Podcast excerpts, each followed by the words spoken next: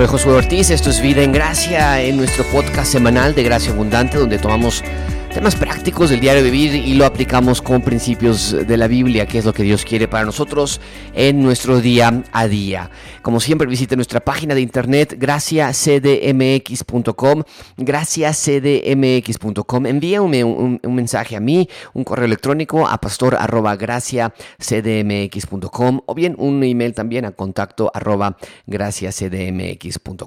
Bueno, pues hoy tenemos en nuestro episodio de esta semana, la pregunta es, ¿cómo será nuestra vida? Después del coronavirus?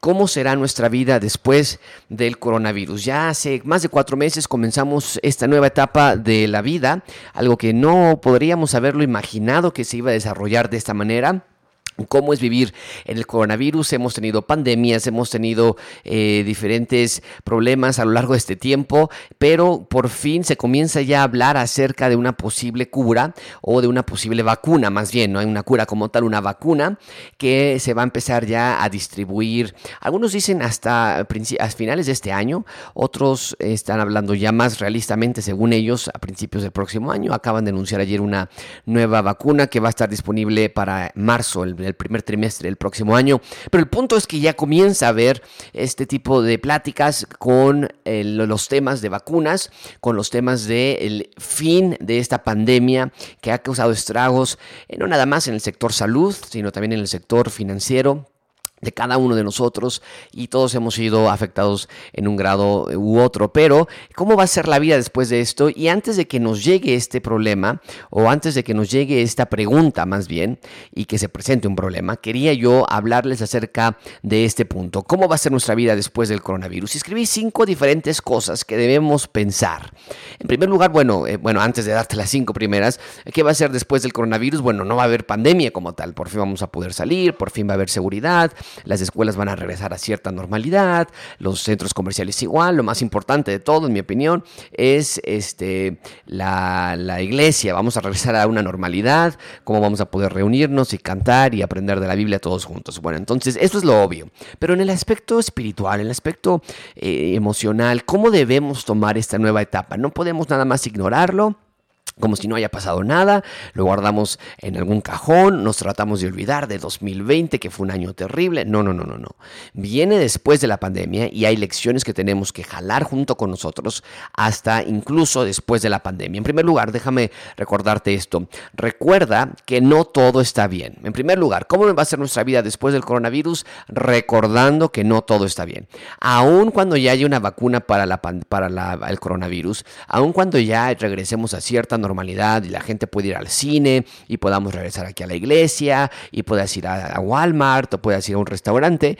No están bien las cosas allá afuera, lo hemos mencionado muchísimos. Aún no hay vacunas para el cáncer, aún no hay vacunas para problemas genéticos con los bebecitos que nacen, aún no hay la vacuna contra la muerte.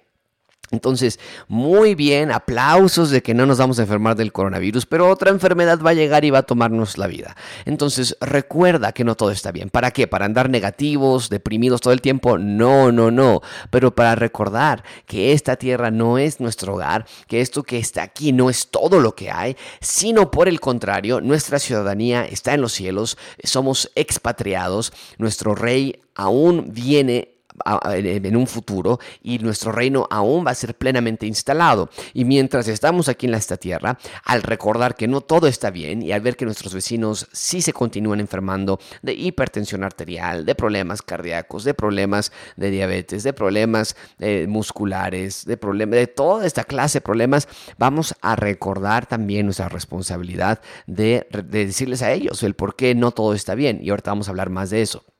Pero en primer lugar, recuerda que no todo está bien. En segundo lugar, ¿cómo va a ser nuestra vida después del coronavirus? ¿Cómo será nuestra vida después del coronavirus? Número dos, confía en Dios, no en la vacuna. Confía en Dios, no en la vacuna. Entonces, aun cuando ya estemos, no podemos decir, ay, gracias, ay, qué bueno que ya tengo la vacuna, porque no sé cómo la viví el año pasado, no sé cómo estuvimos bien el año pasado, ay, qué hubiera sido si no tuviéramos vacuna, nada. Dios es aún rey, Él está aún en control, no tenemos por qué decir, ay, qué bueno que ya llegó la vacuna, como si ese fuese nuestro Dios, como si ese fuese nuestro, nuestro eh, Señor, ¿verdad? Y no es así, la vacuna es una herramienta, qué bueno que está allí, pero aun cuando no hay vacuna para el cáncer, aun cuando no hay vacuna para otras enfermedades, tumores y otro tipo de dolencias, aún ahí nuestra confianza está en Dios, no en esas cosas. ¿Por qué? Porque lo que pasa para muchos de nosotros es que vivimos cruzando los dedos esperando que no nos enfermemos, que no nos asalten, que no nos pase nada y entonces decimos, ay Dios, gracias. Pero cuando sí nos pasa algo, cuando sí nos enfermamos, nuestra confianza como estaba en la seguridad, en la salud, en los bienes, entonces, inmediatamente decimos, Señor, tú no eres bueno porque no me amas, ¿qué está pasando? Si Dios existiera. Y no es así. Tu confianza no puede estar en la salud, tu confianza no puede estar en la vacuna. Número tres, ¿cómo va a ser nuestra vida después del coronavirus? Recuerda tu labor en la tierra, recuerda tu labor en la tierra. No eres no eres aquí una construcción de tu propio reino, no eres aquí, no estás aquí para construir tu propia carrera y hacer gran fortuna y dejarles cosas a tus hijos. Todas esas cosas son importantes, desde luego, si Dios quiere que no seamos mediocres, que no seamos flojos. Pablo, Pablo nos lo dijo ya a los tesalonicenses cuando estábamos estudiando estas cartas, el que no quiera comer, el que no quiera trabajar, perdón, no coma. Es importante la parte del trabajo, es importante la parte de la excelencia, todo para la gloria de Dios. Pero de eso a pensar que nuestra labor en la tierra es hacer nuestro propio reino, es pensar nada más en yo, en mi familia, en mi carrera, en mi jubilación, en mi salud, en mi carro, en mi ropa, no es correcto, no es correcto. Número cuatro, no olvides tu prioridad de expandir el reino de Dios en la tierra. ¿Cómo va a ser tu vida después del coronavirus?